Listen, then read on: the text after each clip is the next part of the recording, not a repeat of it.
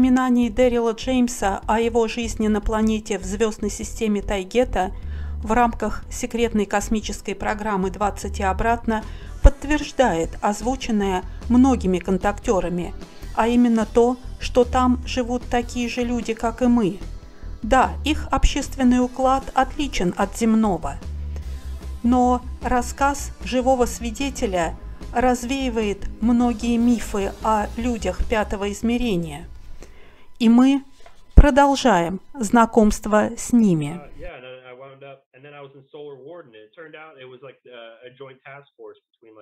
the Taiget. И с того момента я был в солнечном патруле, который являлся совместной оперативной группой между Землей и Тайгетой. Это было моей основной задачей. Мы действовали как космическая таможня, но также сбивали корабли серых и рептилий. And, um, I remember Robert told me, uh, я помню, Роберт говорил мне, что в будущем, если вы начнете видеть явления, похожие на падение метеоритов, с искрящимся шлейфом за ними, или несколько потоков золотистых искр, струящихся вниз, или аномалии, похожие на северное сияние, это, скорее всего, сбитые нами корабли. И он продолжал говорить, что они, серые рептилии, напуганы и стараются ускользнуть, бросают все и бегут, потому что боятся. Они все сейчас спасаются бегством.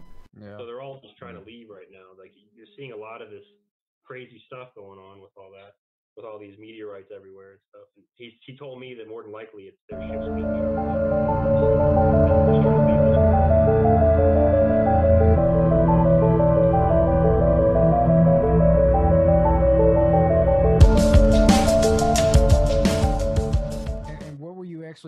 А чем вы там занимались? Вы жили среди них, но что вы делали? Вы работали?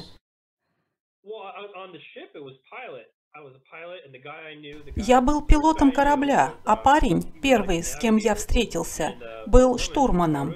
Женщина – свару, научный сотрудник. Она изучала космические аномалии.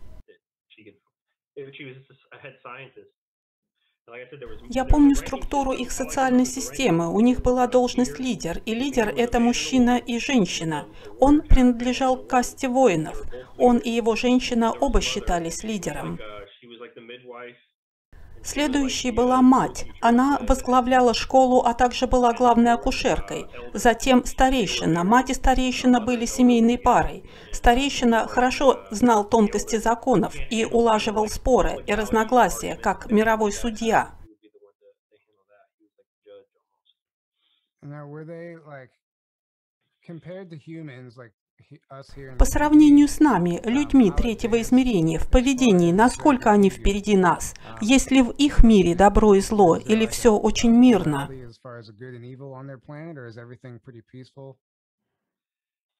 Все довольно мирно. Полагаю, у них в большей степени присутствует элемент духовности, особенно у женщин.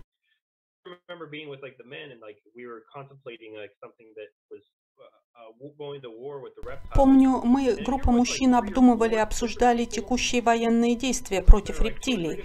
И когда вас два-три человека, вы более индивидуальны. Но в группе из, например, шести человек, вы как будто растворяетесь в мыслях друг друга.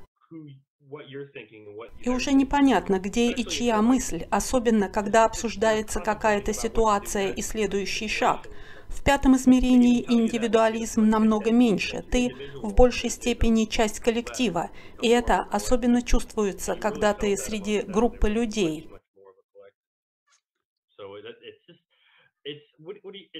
И как это еще называется? Полигамия? Это явление скорее социальное, основанное на их биологии. У мужчин бывает период гона, а у женщин установление связи с ребенком. И когда у тебя больше одной жены, они решают между собой. Например, хорошо, ты будешь с ней, пока я с ребенком. И вот это случилось. У меня оказалось две жены. И когда их уже две или больше, другой мужчина подходит к тебе и спрашивает, кто твоя королева, то есть главная жена, кому ты больше доверяешь, через кого мы можем связаться с тобой, и ты должен выбрать свою королеву.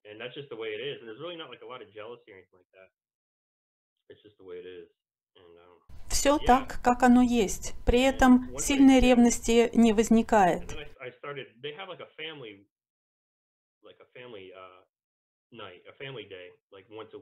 У них раз в неделю бывает день семьи. Все взрослые собираются вместе, дети играют друг с другом. И это было после того, как она закончила... А, а, я забыл про мать. Когда Свару устанавливала связь с ребенком, я был как бы не в себе. Она ударила меня по лицу, и потом я уже был с другой женщиной. Не знаю, не хотел больше быть с ней.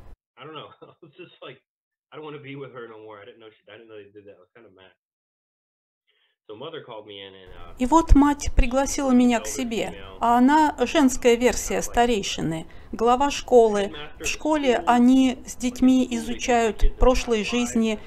Она также урегулирует семейные споры.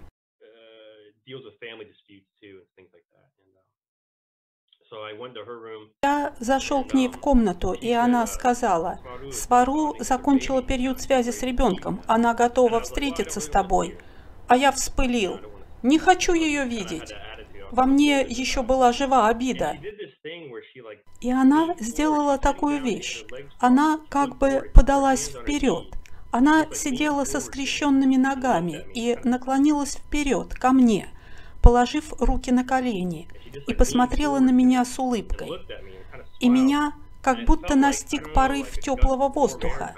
Не знаю даже, как объяснить, это вызвало у меня что-то вроде воспоминаний детства.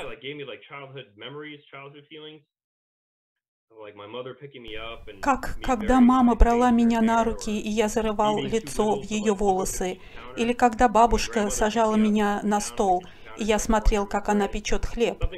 Это было чувство безусловной любви, и мое дурное настроение тут же улетучилось.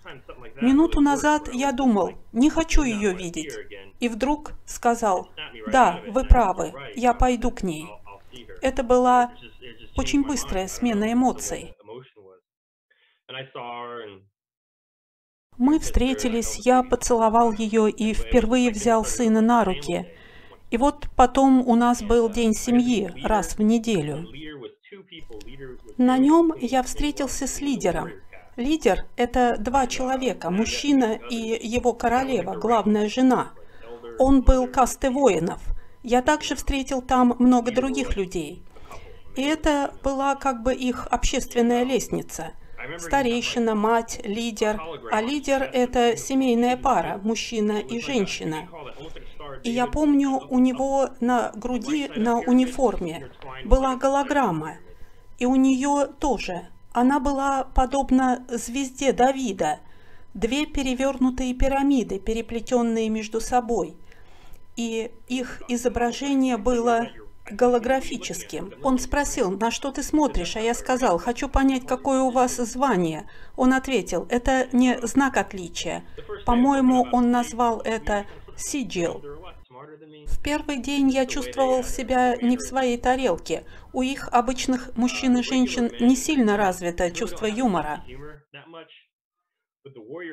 Вот каста воинов ценит шутки. Они очень остроумные, больше похожи на людей.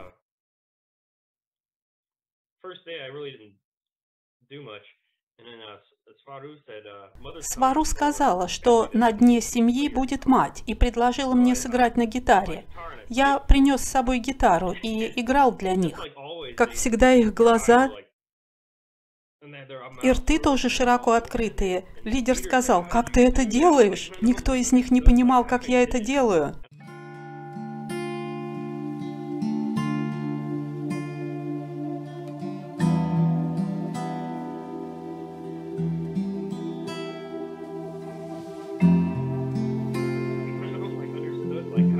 Никак не понимали, а я смеялся.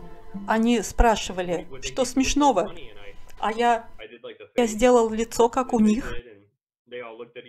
Они обменялись взглядами. Ну, я сыграл простую версию Оды радости и сказал, что начинают так, потом добавляют аккордный ряд, мелодию и так далее. And, So you they, know, they don't they don't do a lot of Они не играют на музыкальных инструментах. Нет, у них нет музыки, основанной на гармонии, как у нас. В основе их музыки лежат природные звуки. Они смешивают их с пением птиц и звуками животного мира. Но музыки, подобной нашей, у них нет. But as far as music, they really don't have music like we do. And um, Да, вот yeah, so это было. then um,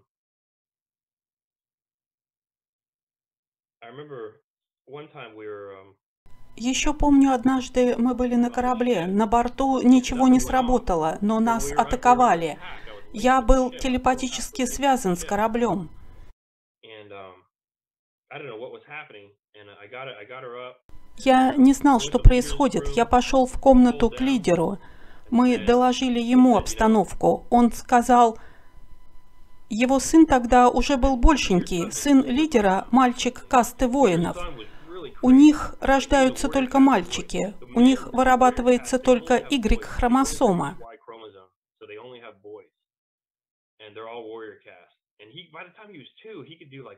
К двум годам его сын делал безумные вещи. Мог взбегать на стену. У этих детей прекрасная координация. Даже у тех, кто и не касты воинов. К тому времени он начал выполнять роль оруженосца. Он делал все для отца, помогал с экипировкой, а отец учил его всему, что знал сам. Uh, В общем, я сообщил лидеру и его сыну, что нас атаковали. Странно, но сигнализация не сработала. Кто-то каким-то образом проник на корабль. Uh, uh,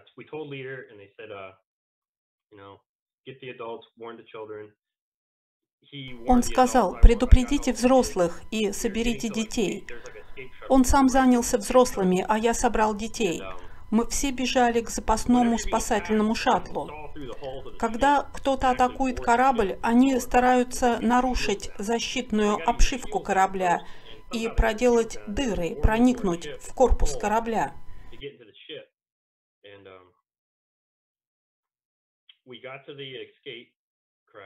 Мы все грузились на спасательный шаттл. К тому времени у меня было двое детей, мальчик и девочка. Они смотрели на меня и громко кричали «Папа, папа, а как же мать?» Я посмотрел на них и видел, что это не их лица. Они выглядели как будто ее напуганное лицо. Это странно было видеть. Она проводила много времени с детьми, связь между ними была очень сильной. В тот момент на их лицах проецировались ее эмоции. И я сказал второму пилоту, я должен идти, не оставляй меня. uh, И я побежал обратно.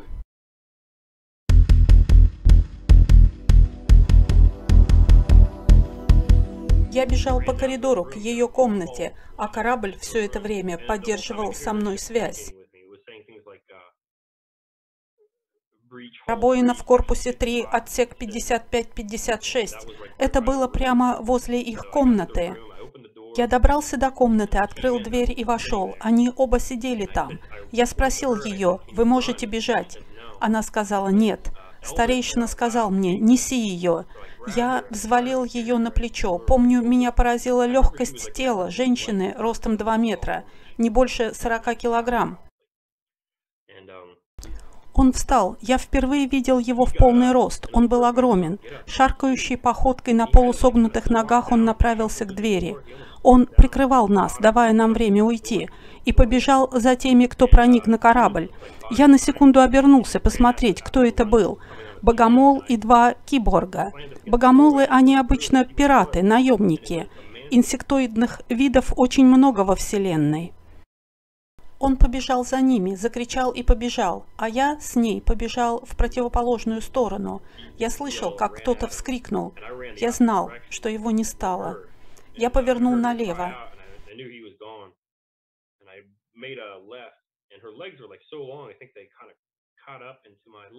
Ее длинные ноги цеплялись за мои. Я чуть не упал. Помню, я бежал и видел, как второй пилот махал мне. «Давай, давай!»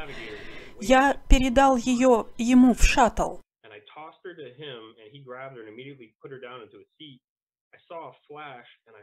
В этот момент что-то вспыхнуло, и дверь захлопнулась. Я почувствовал, как кто-то трогает меня за голень. Я думал, это кто-то из детей.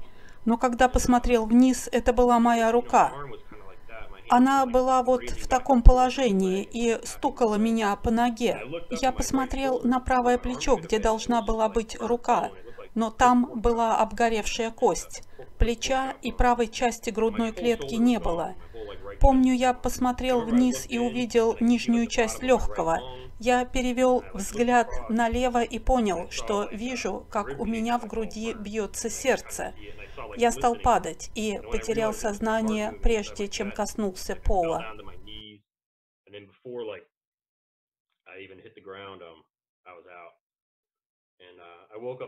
Очнулся я в темноте, не зная, где я. Хотел двинуть правой рукой, но ее не было. Тогда левой я нащупал гладкую поверхность вокруг меня.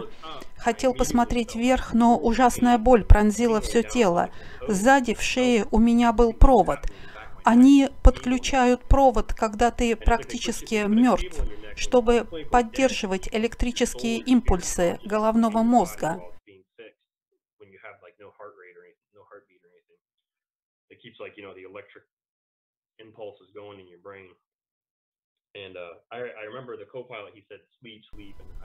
Я услышал голос второго пилота. «Спи, спи, пожалуйста». И я опять заснул. Когда я снова проснулся, я был в медкровати, и мы, я думаю, были на другом корабле. Атаковавшие не захватили наш корабль. Это были просто пираты, охотившиеся за определенной информацией.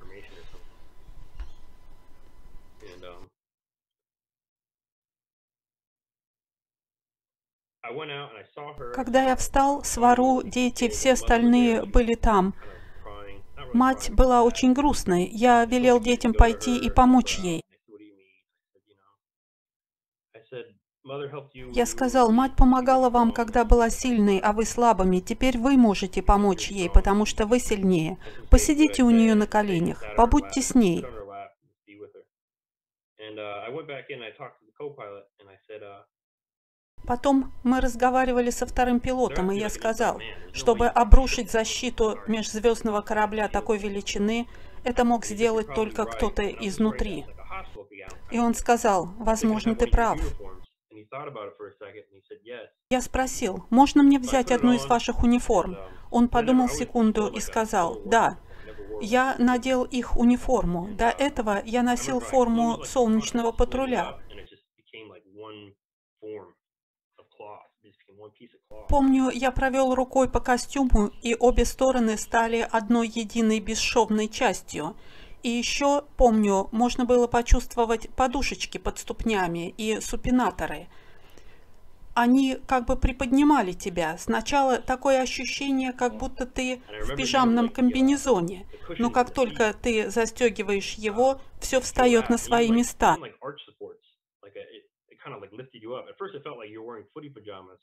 But then as soon as you closed that flap, it gave you like, you know, cushion for your heels and everything else. and uh, Один из парней, заместитель командира, увидел меня и спросил, почему "You're ты одет, как они? you dressed like them?" А я сказал, on. я хотел разобраться с этим случаем о нападении. После этого я также стал отращивать волосы, как у них. Никто не делал мне замечаний. Я теперь был с ними. Мы вернулись на корабль, его отремонтировали. Но они. 2 метра ростом. А у вас какой рост? Мужчины касты воинов, они два с лишним метра ростом, а обычные мужчины метр восемьдесят, метр восемьдесят пять, женщины где-то метр семьдесят пять. Да, каста воинов, они очень высокие, но обычные мужчины не намного выше нас. И как я сказал, эта униформа очень плотно прилегает. Она мешковатая сначала, но потом чувствуется как вторая кожа, как будто ты вообще без одежды. Эта ткань дышит. и очень удобная.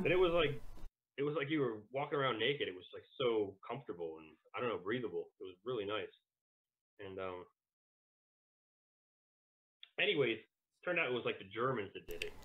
Так вот, оказалось, что это немцы сделали с нашим кораблем. Взломали защиту. Корабль способен читать биометрические данные, и вовнутрь его очень трудно проникнуть. Но каким-то образом они взломали эти данные. Да, вот uh, этот случай. Что еще происходило? Um,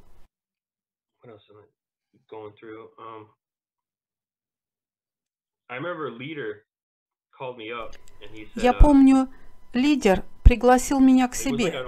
У него собралась каста воинов. Uh, "What do you У нас в то do?" время были конфликты с рептилиями и темным флотом. Они постоянно нападали на нас. Темный флот, они по сути наемники рептилий. Все действия темного флота совершаются по uh, приказу рептилий. He said, "What- what do you think we И он should do?" спросил, что ты Or, "What do думаешь? you think?" is what he Я сказал, said, "I что рептилии... А, вот еще перед этим. Мы должны были отправиться на корабль рептилий для переговоров с кем-то из высшей иерархии. Пошли я, Свару и второй пилот. Это была почти военная операция. Женщина начинает говорить первой. Это то, как они ведут переговоры. Она приветствует их в приятной манере. «Добрый день, как ваши дела?» Is nice and complimentary and how are you doing today and it's you know things like that. And uh, Там был их второй по старшинству. Он тут же прервал ее и ударил по лицу. Она в то время опять была беременна. Меня это просто взбесило.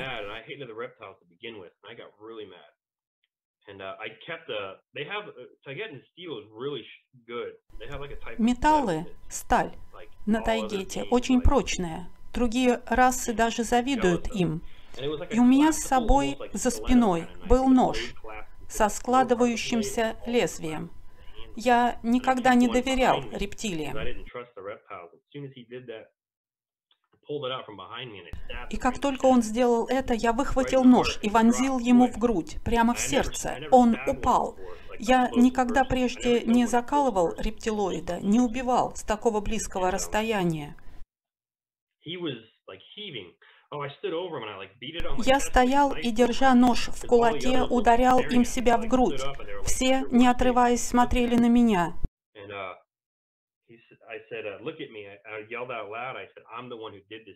Я громко крикнул, «Смотрите сюда! Это сделал я! Я это сделал!»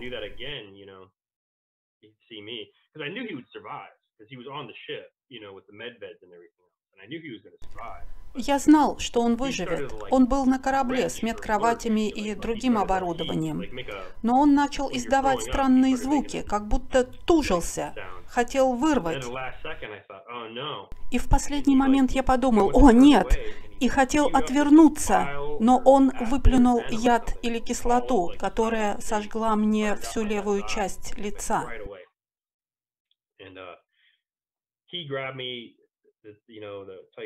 Второй пилот с одной стороны и Свару с другой быстро схватили меня за руки и оттащили назад в коридор. Он знал о наличии там квадратной кнопки. Она есть на всех кораблях. С ее нажатием выдвинулись парящие в воздухе носилки. Они положили меня на них и помчались в медицинский отсек. Меня поместили в медкровать, мое сознание отключилось. Но когда я пришел в себя, второй пилот был рядом с кроватью, а она продолжала переговоры с ними. Она фактически вела переговоры за мою жизнь. Он сказал, хозяин хочет видеть тебя. Главного они всегда называют хозяином корабля. Мы пошли, и нас опять было трое. Хозяин был там, и этот рептилоид, которого я проткнул ножом, он уже вышел из медкровати.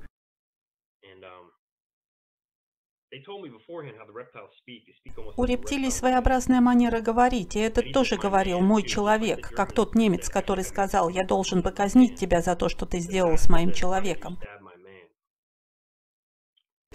Этот хозяин спросил, почему ты вонзил нож в моего человека? Потому что он ударил ее, сказал я. Мне это не важно, ответил он. Я сказал, она моя жена. Мне все равно, продолжал он. Она носит моего ребенка, сказал я. Он посмотрел на меня и пошел прочь.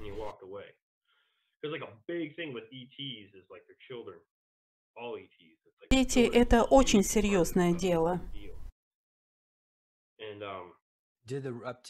Рептилии не знали, что это ваш ребенок. Нет, не думаю. Это большая редкость для тех, кто с Земли.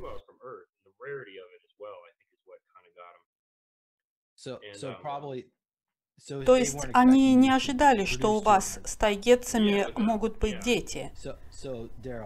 Дэрил, у вас, возможно, была их генетика? Да, да, даже Старпом говорил, что меньше двух процентов людей на Земле генетически совместимы с ними.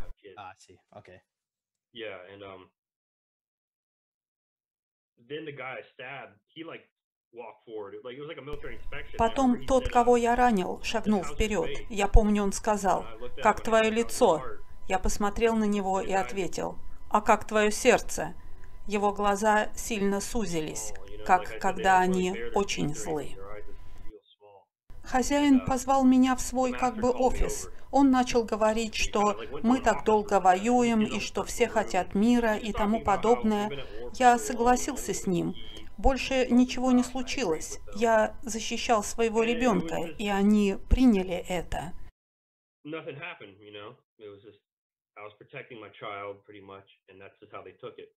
Все, что они хотели, это заключить мир.